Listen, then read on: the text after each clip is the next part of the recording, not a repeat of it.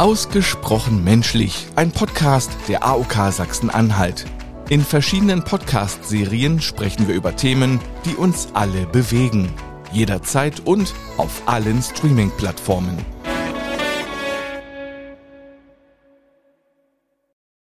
Hier ist Gesundheitswissen kompakt, der Podcast der AOK Sachsen-Anhalt. Herzlich willkommen zu einer ganz besonderen Episode unseres Podcasts. Heute widmen wir uns einer Gruppe von Menschen, die in den schweren Stunden von Krankenhausaufenthalten einzigartigen Trost und Freude bringen. Es sind die Magdeburger Klinik-Clowns. Sie treten dort auf, wo ihr Lächeln benötigt wird. Ohne festes Programm, aber mit einer Fülle von Kreativität und Mitgefühl. Zwei wunderbare Frauen, die in Magdeburg als Klinik-Clowns arbeiten, sind heute mit mir gemeinsam am Mikrofon und über sie und ihre wertvolle Arbeit wollen wir sprechen. Bernadette Deibele, die als Frosine auftritt und Kerstin Reichelt ist auch als Stine bekannt. Willkommen in diesem Podcast der AOK Sachsen-Anhalt. Hallo, Tag schön. ja, hallo. Das ist aufregend. Ja. Wie seid ihr denn zu den Klinik-Clowns gekommen und was hat euch dazu inspiriert, diese einzigartige Arbeit zu machen?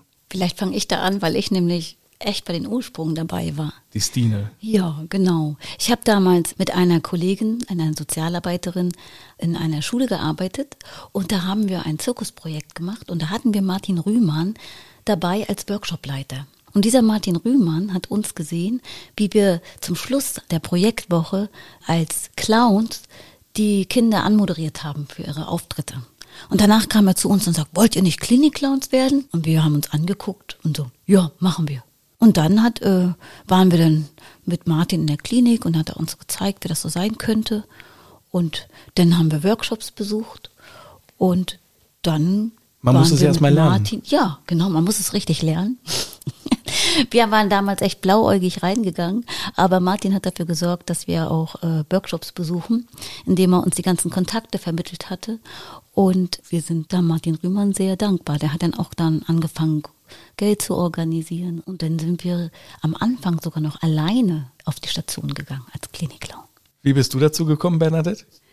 Ich habe unbedingt gemerkt, dass ich Sehnsucht nach Leichtigkeit und Freude in meinem Leben habe, habe mich umgetan und habe die Clownsschule für Frauen in Köln entdeckt. Da bin ich regelmäßig hingefahren, habe meine Clownin entdeckt und auch Praktika für Klinikclown gemacht. Und als ich hier nach Magdeburg gezogen bin, habe ich über Improvisationstheater Kontakte bekommen und gehört, dass die Klinikclowns ein Training anbieten. Und da bin ich hin. Und da habe ich mich mit den Clowns verbunden und auch immer mehr Mut gefasst, dann in die Klinik zu gehen. Ja, man muss es also richtig lernen, Clown zu sein. Auf jeden Fall. Wie lernt man das? Man kann ja nicht lernen, lustig zu sein.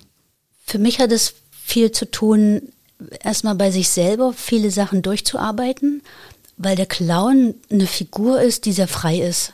Ist eine Figur, die voller Liebe ist und die nicht bewertet und die den Menschen vor sich nimmt, wie es ist. Und wenn man als normaler Mensch viele Bewertungen im Kopf hat, was man darf, was man nicht darf, muss man das erstmal alles wegräumen. Das ist so für mich das Innerseelische. Und dann muss man Handwerk lernen. Das Handwerk kann man an Schulen lernen. Wie man Schauspiel auch studiert, kann man auch Clown studieren. Da gibt es zum Beispiel die Schule in Hannover, die auch Klinik-Clowns ausbildet. Oder eben den Bühnenclown. Das kann man sich aussuchen. Vielleicht ist auch manchmal gar nicht so schlecht, wenn man beides hat. Wie lange ist man denn auf der Clownsschule? Ich glaube, ein ganzes Leben. Die Klinik-Clown-Ausbildung mit, die darf man machen, wenn man Vorerfahrung hat. Da gibt es auch vorher eine, so eine Art Auswahlsystem. Die ging nur ein halbes Jahr, aber äh, einmal im Monat drei Tage. Und die Clowns-Ausbildung mit Diplom, die geht richtig drei Jahre. Ja, Wahnsinn. Das ist eine richtige Berufsausbildung. Und das kann man sich als Laie gar nicht so vorstellen. Ne? Man denkt einfach, man setzt sich eine rote Nase auf und macht ein paar Faxen und schon ist man Clown. Aber das ist es eben nicht. Wo tretet ihr denn auf? Also wo findet man euch denn, wenn ihr Klinik-Clowns seid? Ist das also tatsächlich in Kliniken für Kinder? Wir haben es geschafft, dass wir im Klinikum Magdeburg auf der Kinderstation sind. Im Universitätsklinikum sind wir auf der Onkologie, auf der Intensivstation und auf der Pädiatrie.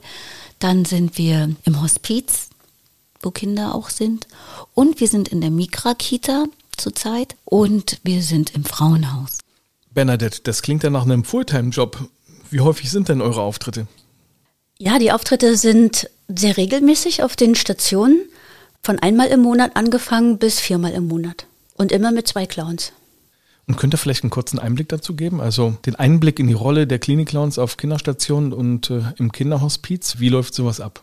Also von der Einordnung her würde ich sagen, ist es ein sehr sensibles Spiel, ist eine therapiebegleitende Arbeit. Wie es abläuft, ist, dass wir Termine vereinbaren, das Duo sich trifft, sich umkleidet, Warm-up macht, so um auch gut in Verbindung zu kommen. Unter euch?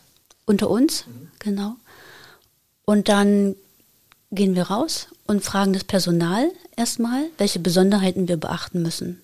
Ihr kennt also auch die Geschichten der Kinder, die ihr besucht. Auf der Onkologie ist es so, dass wir die Kinder länger betreuen, weil die einfach dort länger da sind. Dann lernt man die besser kennen. Auf den anderen Stationen sieht man ein Kind einmal und meistens sind die dann nach 14 Tagen wieder entlassen. Dann ist es wirklich sehr punktuell. Wissen die Kinder auch genau, an welchen Tagen ihr kommt oder ist es immer wieder überraschend?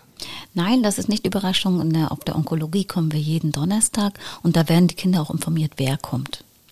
Also jeder hat wahrscheinlich einen Lieblingsclown, ja. ja. Auf anderen Stationen ist es auch so, dass wir äh, frei sind. Wir kommen dann, weil es auch abhängt, wie die Clownspieler sich vereinbaren. Und die Stationen sind aber so wohlwollend und offen, dass sie sich einfach freuen, wenn wir da sind. Geht ihr denn von Zimmer zu Zimmer oder trefft ihr euch mit den Kindern in einem Gemeinschaftsraum? Also am liebsten gehe ich von Zimmer zu Zimmer. Und so ist das auch. Das ist auch schon deswegen, dass durch die äh, Erkrankung und so die Kinder ja auch gar nicht überall rumspringen können. Das ist ja nicht wie in der Kita oder in, der Schule. Ja, da gehen wir dann also mehr oder weniger systematisch die Zimmer durch, damit wir auch kein Zimmer vergessen.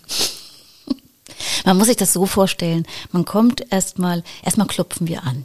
Bestenfalls ruft einer herein und dann schauen wir natürlich noch mal vom Gefühl her, können wir reinstürzen oder müssen wir noch mal vorsichtig fragen, wie ist denn die Situation im Zimmer? Könnte ja auch sein, dass gerade die Familie dort ist und man merkt so, oh, die brauchen jetzt erstmal Essenszeit. Oder jemand schläft. So, ja. man merkt, ah, die sind ganz müde. Oder es ist gerade jemand, die nach Hause wollen. So. Und die sagen, oh, wir haben auf euch gewartet. Sagen die, sagt das Personal dann auch, geht zuerst dorthin. Die wollen euch noch sehen, bevor sie nach Hause gehen. Mhm. Und dementsprechend stellen wir unser Spiel darauf ein, was wir sehen, wenn die Tür aufgeht. Aber wo ist denn der große Unterschied im clownesken Spiel zwischen, sage ich jetzt mal, einem Bühnenprogramm-Clown und einem Klinik-Clown? Weil es sind ja schon ganz unterschiedliche Bedürfnisse, alleine schon des Publikums. Bei dem Bühnenprogramm-Clown habe ich ja habe ich einen Plan. Da weiß ich genau, diese Geschichte werde ich spielen, diese Slapstick-Folge. Alles einstudiert. Ja, aber ich will das gar nicht abwerten. Ne? Man, auch dort improvisiert man mit dem Publikum vielleicht. Das ist ja dann vom Clown abhängig. Mhm. Aber wenn wir in das Zimmer, wenn wir als Klinikclown arbeiten, äh, geht es eigentlich gar nicht darum, was wir jetzt Tolles können, sondern wie kommen wir in Kontakt zu dem Kind und entwickeln bestenfalls mit dem Kind zusammen ein Spiel und mit der Mama und dem Papa und dem Opa und der o also wer da noch im Zimmer ist. Und plötzlich sind wir alle im Spiel. Vielleicht kann man das so erklären. Wir haben natürlich auch unsere Techniken. Es gibt einen Clown, der vielleicht gerne auch mal einen Zaubertrick macht oder äh, jemand, der gerne singt oder oder. Aber letztendlich äh, geht es immer darum, was ist im Zimmer, wie Bernadette schon gesagt hat, und wie kriegen wir da jetzt die Situation hergestellt, dass es plötzlich nicht mehr ein Krankenzimmer ist, sondern vielleicht eine Schatzinsel. Der Fokus des Klinikclowns ist wirklich darauf, was braucht das Kind. Und es gibt Kinder, die sollen vielleicht schlafen, dann singen wir halt ein Schlaflied und sind ganz leise. Es gibt Kinder, wo wir merken, dass sie viel Energie haben, dürfen vielleicht nicht aufstehen. Und dann versuchen wir, was Kräftiges zu machen.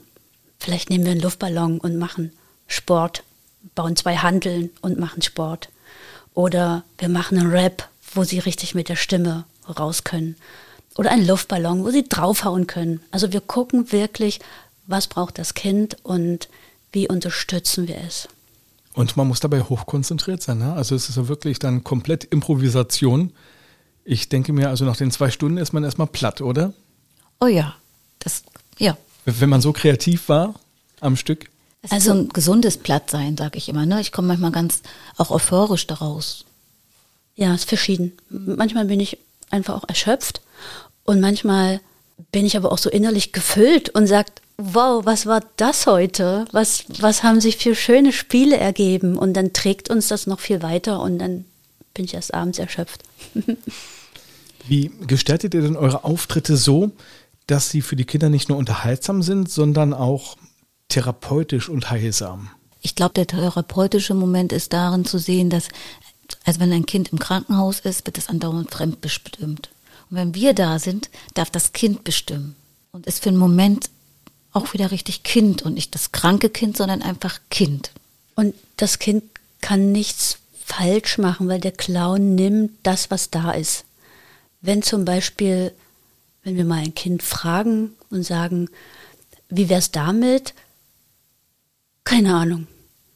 Ist ein sehr häufiger Satz. Und dann spielen wir halt, keine Ahnung. So. Wir sagen also nicht, was denn das, das ist ja doof, das sagt, denkt dir mal was aus. Nein, wir sagen, wow, keine Ahnung, spielen wir. Und dann machen wir ein Lied daraus oder irgendwas. Und das finde ich sehr heilsam, dass sie so sein dürfen, wie sie sind.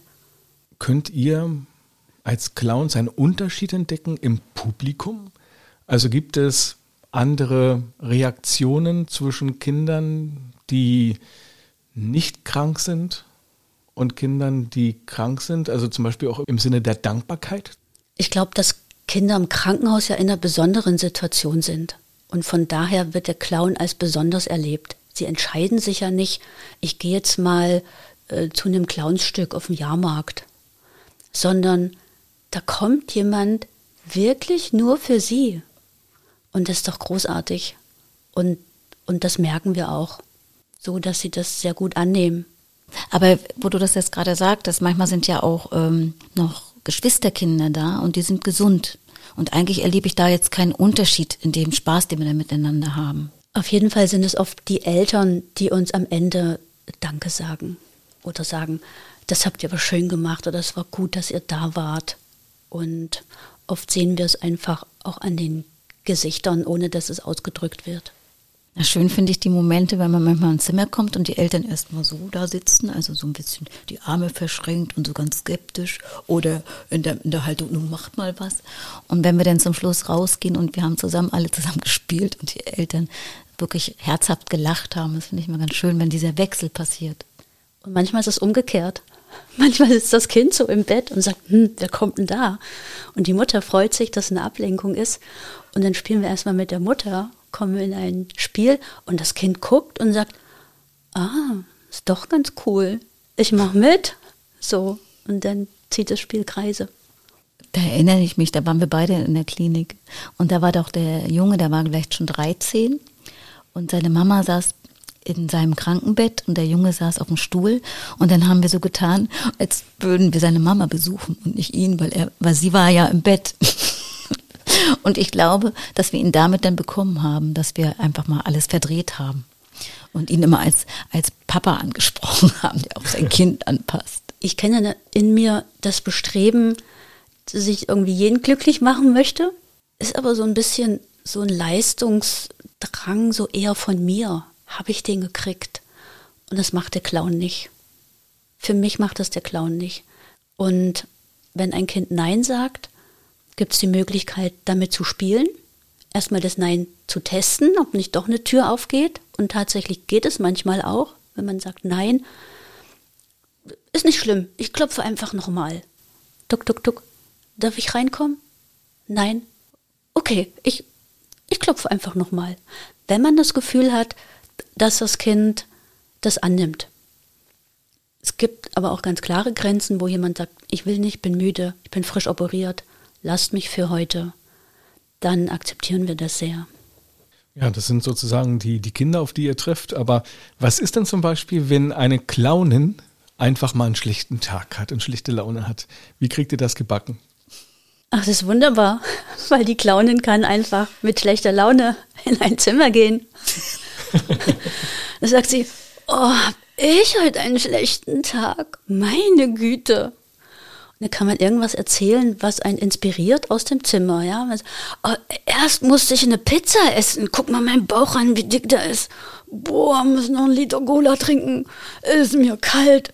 weißt du, wie es mir geht? Hm. Eine Clownin kann damit spielen. Ja, ist ein großer Vorteil, ne? Man nimmt einfach sein, sein wahres Leben oder das, was man gerade fühlt, einfach mit rein und äh, strickt das dann um oder baut das in das Improvisationsprogramm damit ein. Das ist auch das, was wir trainieren, wenn wir uns treffen zum Training. Genau Ach, das. Auch noch mal. Mhm. Also nicht nur Clowns-Schule, sondern es gibt zwischendurch auch Nein, Trainings. das gibt es äh, ja. äh, mindestens ein, zweimal im Jahr, wo wir uns als Klinik-Clowns treffen. Das ist auch sehr wichtig. Wenn wir im Klinikalltag sind, äh, ist ja nicht so viel Zeit. Wir sind dann zwar zu zweit da, aber wir und wir machen ein kleines Warm-up und danach machen wir auch noch so einen Ausklang, in dem wir uns nochmal austauschen, wie war der Auftritt. Aber das Üben oder das Miteinander mal was Neues ausprobieren, das machen wir in den regelmäßigen Trainings. Wie schafft ihr es denn, einen Raum der Freude und Ablenkung in einem medizinischen Umfeld zu schaffen? Weil ich sage mal, Krankenhauszimmer sind ja jetzt nicht so einladend, Stationszimmer. Wie, wie kriegt ihr das hin, dass man das so ein bisschen ausblenden kann, wenn ihr da seid? Kerstin? Na, allein, dass wir Clownskostüme anhaben, macht es schon, dass wir ganz anders sind und die Klinik bunter machen. Und damit gehen wir auch in die Spielfigur und lassen ja unser eigenes Ich in den Hintergrund treten. Ich persönlich mache das so, wenn ich mit dem Rad zur Klinik fahre, rufe ich mich schon ein. Ich fange an, Reime zu machen, ähm, äh, dichte wilde äh, Texte. Dann kommt ja noch das Warm-up mit der Kollegin. Und vorher gibt es oft noch einen Moment der Stille auch, wo man sich sammelt in seinem Herzen und sich seinen Auftrag klar macht, so seine eigene Motivation, Freude zu bringen. Und das ist eben, dass ich die Freude bin. Ich bin die Freude und die Leichtigkeit. Und das lasse ich ausstrahlen. Auf dem Fahrrad machst du schon wilde Reime? Ja. Im Kostüm oder privat? Nein, ohne. Ohne Kostüm. Privat. Da denken bestimmt auch einige Leute, ui, da hat aber jemand hier. Ach, heute sprechen so viele Leute vor sich hin.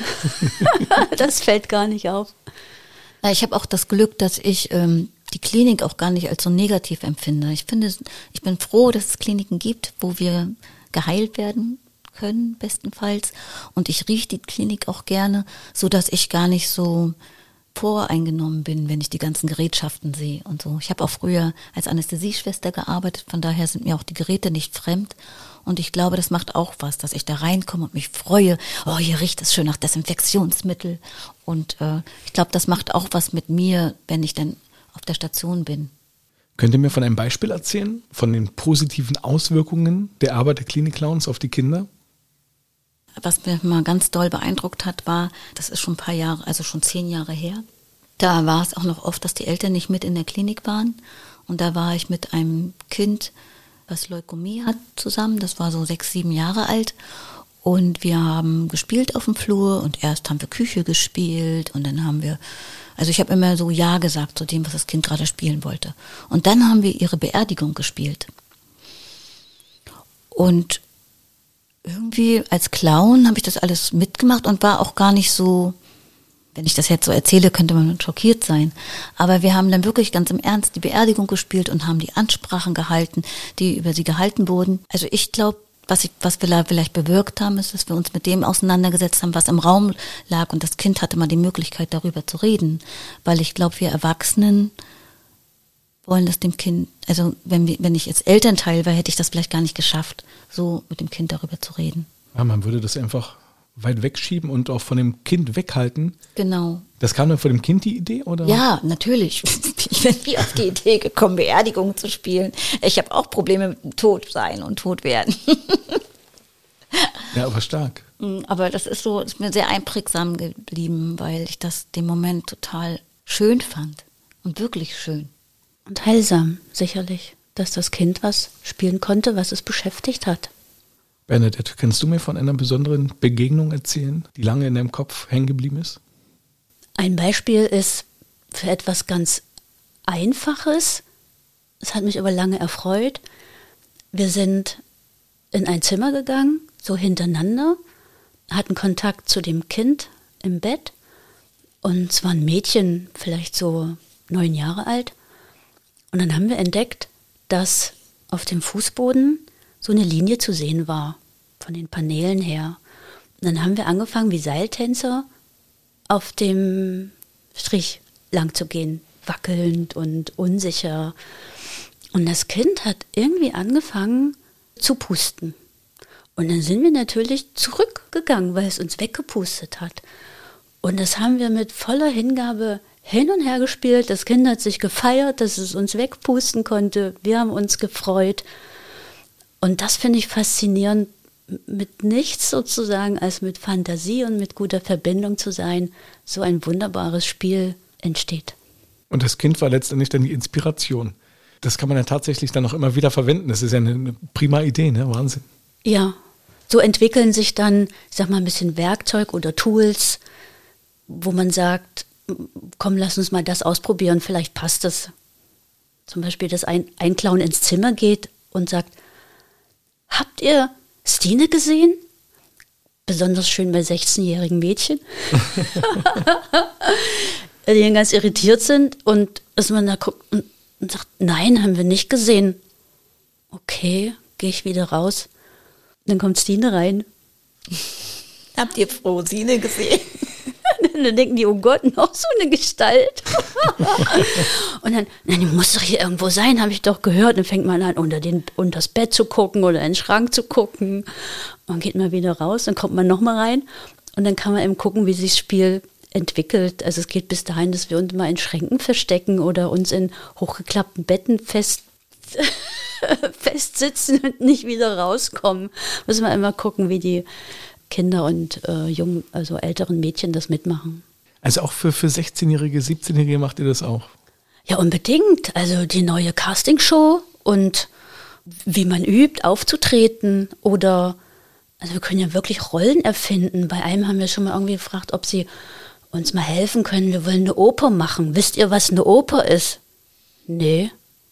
So, und dann haben wir eine Oper gespielt von Romeo und Julia oder von einem Ritter, der kam und einen vom Pferd gestürzt hat und haben dann Arien gesungen und die Kinder waren mit dabei. Und es kommt auch manchmal vor, dass wir einfach nur zuhören, dass wir dann auch neben dem Bett sitzen und uns was erzählen lassen, was das Kind oder der Jugendliche gerade loswerden will. Sowas gibt es auch.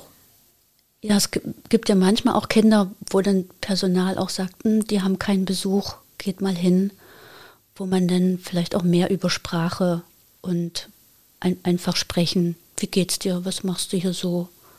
Wer denkt an dich oder hast du Kontakt oder also über die Dinge dann ins Gespräch zu kommen. Dabei fahrt ihr aber quasi nie aus der Rolle, sondern seid immer schon in der Rolle der Clownin dann. Dadurch fragen wir auch anders, glaube ich. Mhm. Mhm. Wie habt ihr denn eure Rollen entwickelt? Jeder Clown ist ja komplett anders. Wie habt ihr denn Frosine und Stine entwickelt? Ja, das macht man in der Clownsschule. Und dann gibt es verschiedene Übungen dafür. Jeder Clown hat ja wahrscheinlich eine, eine, besondere Macke wahrscheinlich oder so Angewohnheit, die ihn einzigartig macht. Ja, das sind stützende Sachen in der Figur. Zum Beispiel, dass man einen bestimmten Gang hat. Oder man hat vielleicht einen Dialekt. Oder bestimmte Bewegungen, die im, im Körper sind. Und solche Sachen sind auch einen guten Anker für die Clownsfigur dass ich auch wirklich weiß, ich gehe da als Figur hin und spreche da eben auch nicht wie Bernadette. Kerstin? Na, mir hilft auch das Kostüm. Ich muss auch sagen, dass meine Figur sich auch immer weiterentwickelt oder umentwickelt oder je nach ähm, Lebenssituation. Ich mache das ja schon seit 2004, dadurch kann ich ja von Lebenssituationen sprechen. Es wird dann auch, also ich war am Anfang zum Beispiel Clown Rollo, der war relativ männlich geprägt und jetzt bin ich eigentlich ein ziemlich weiblicher Clown mit der Stine. Wie wird denn die Arbeit der Clowns finanziert? Also auch darüber muss man ja sprechen. Die ähm, Clowns bekommen ein Honorar für den Einsatz und die Arbeit im Verein ist ehrenamtlich. Das sind die beiden Seiten. Und wir finanzieren uns über Spenden. Es gibt viele Menschen, die unsere Arbeit begleiten oder sogar Aktionen dafür starten und Gelder sammeln. Und der andere Teil ist, dass wir Förderanträge stellen oder Stiftungen um Zuschüsse anschreiben. Wie können Interessierte den Verein unterstützen? Indem sie eine Spende überweisen oder auch uns aktiv in der Buchhaltung unterstützen oder bei Förderanträgen. Also wir auch sind das ja muss ein gemacht Verein werden. und wir, ja. und wir könnten zum Beispiel jemanden gebrauchen, der die, der die Öffentlichkeitsarbeit macht. Weil das ist total schwer, so nebenher Öffentlichkeitsarbeit zu machen. Ja, also alle, die Lust haben und sagen, das ist mir wichtig, dass Klinik-Clowns in Kliniken gehen, ich möchte was dafür tun, da kann man gucken, wo die ihren Platz im Verein finden. Manchmal ist es dann auch noch Netzwerken oder eine Pressemitteilung schreiben, äh, Ideen für Fundraising machen oder sich mal an den Bahnhof stellen und sagen, Leute, es gibt in Magdeburg Klinik-Clowns, wir machen das bekannt, vielleicht mögt ihr was spenden. Und gerne über unsere Arbeit erzählen. Wir packen auf jeden Fall nochmal den Link zu eurer Webseite in die Show Notes, also kann sich jeder informieren und euch mit Sicherheit auch unterstützen. Ich danke fürs Gespräch, Bernadette und Kerstin. Ja, danke Dankeschön. Alles Gute für euch. Toller Job. Danke. Und Ihnen vielen Dank fürs Reinhören. In der kommenden Episode der Podcast-Reihe Gesundheitswissen kompakt haben wir wieder ein spannendes Thema für Sie vorbereitet. Reinhören lohnt sich. Bis dahin alles Gute und bleiben Sie schön gesund. Tschüss.